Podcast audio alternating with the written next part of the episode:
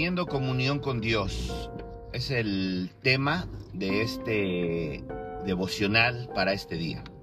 Bienvenidos a cada uno de los que nos hacen el favor de sintonizar nuestro programa de podcast en tiempo de reflexión X. Gracias a todos los que se han venido agregando a nuestras diferentes páginas.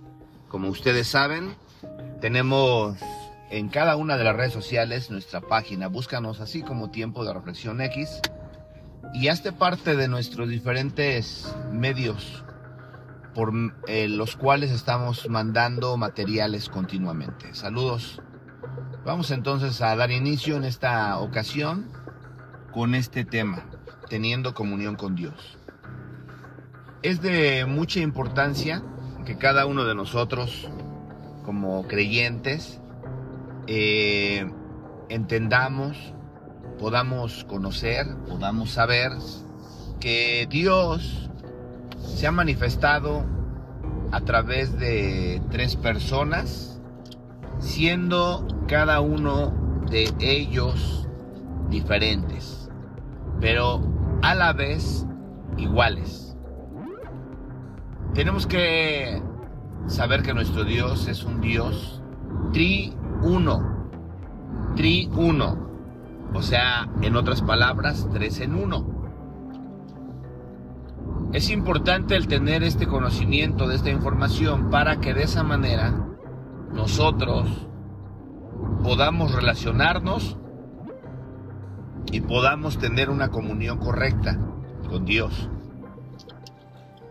Porque Dios es Padre, Dios es Hijo, Jesús, y Dios es Espíritu Santo. Entonces, por medio de la escritura, nosotros nos damos cuenta cómo Dios tiene una relación con nosotros para que nosotros podamos tener una comunión con Él y así poder de esa manera eh, dirigirnos de acuerdo a las diferentes necesidades que tenemos con nuestro Dios. Vamos a poner algunos ejemplos, porque podemos tener comunión con el Padre, ¿verdad? Recordemos que nuestro Señor Jesucristo vino a la tierra y parte de su ministerio fue revelarnos al Padre. Y Él nos dice en su palabra, nuestro Señor Jesucristo, nos dice en repetidas ocasiones que todo lo que pidiéramos al Padre en su nombre, Él lo hará. Eso es muy importante porque nos permite ver que podemos tener una comunión con el Padre. Con el Padre. Entonces, pero Jesús nos decía que tiene que ser a través de Él. Él es como quien dice el mediador. Dice la escritura que hay un solo mediador entre Dios y los hombres. Y este es Jesucristo. Jesús es el mediador. ¿Qué significa esto? Que Jesús es como un puente que nos permite poder acceder ante la presencia del Padre. Del Padre, esto es muy importante. Entonces nosotros nos comunicamos con el Padre, oramos al Padre, acuérdense que nuestro Señor Jesucristo, en una ocasión enseñando a los apóstoles, ya que uno de ellos le dijo a nuestro Señor Jesús, Señor, enséñanos a orar, como también Juan, Juan el Bautista, enseñaba a sus discípulos. Y Jesús les dice a los apóstoles, miren, ustedes van a orar así, Padre nuestro, que estás en los cielos, santificado sea tu nombre. Y ya sabemos y conocemos la oración muy famosa del Padre nuestro. Pero ¿qué está enseñando nuestro Señor Jesucristo a través de esa oración? nos está enseñando a tener comunión con el Padre. Padre nuestro, podemos entonces orar directamente al Padre, ¿verdad? Pero hablamos al Padre directamente, pero cuando le pedimos, le pedimos a través de Jesús. Por eso dice, todo lo que Jesús decía, y todo lo que le pidieres al Padre en mi nombre, Él lo hará. Decía, hasta ahora no, no han recibido porque no han pedido. Pidan.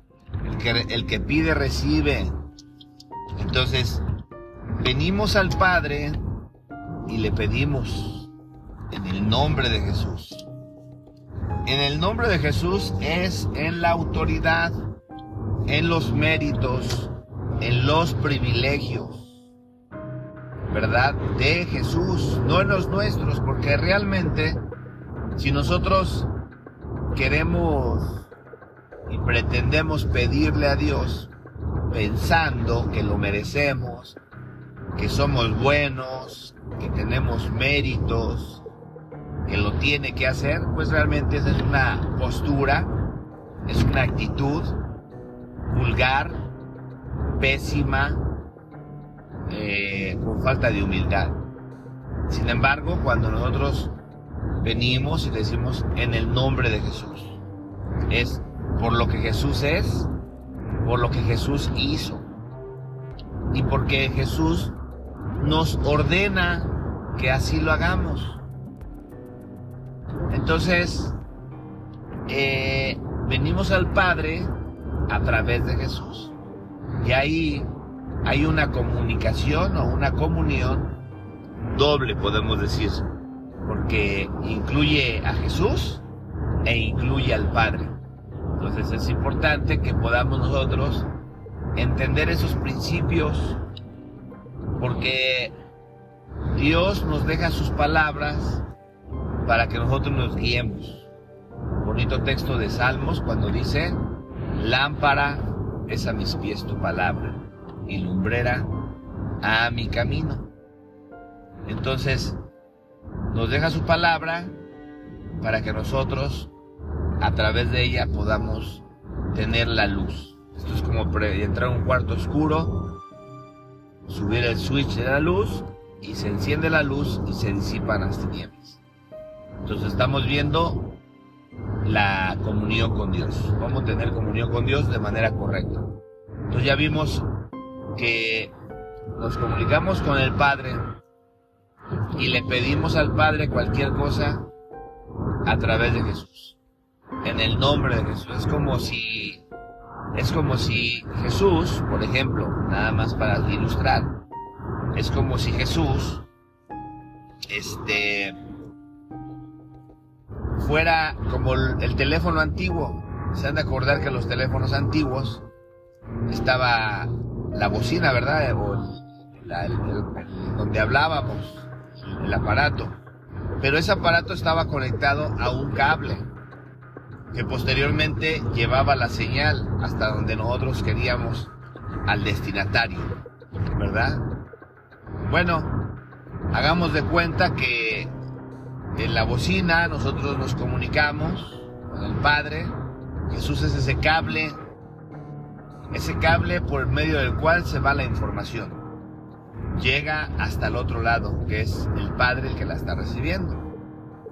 Ciertamente nosotros, por medio de la fe en Cristo, o por la fe de Cristo más bien, podemos ingresar a la presencia del Padre y poder tener comunión con Él.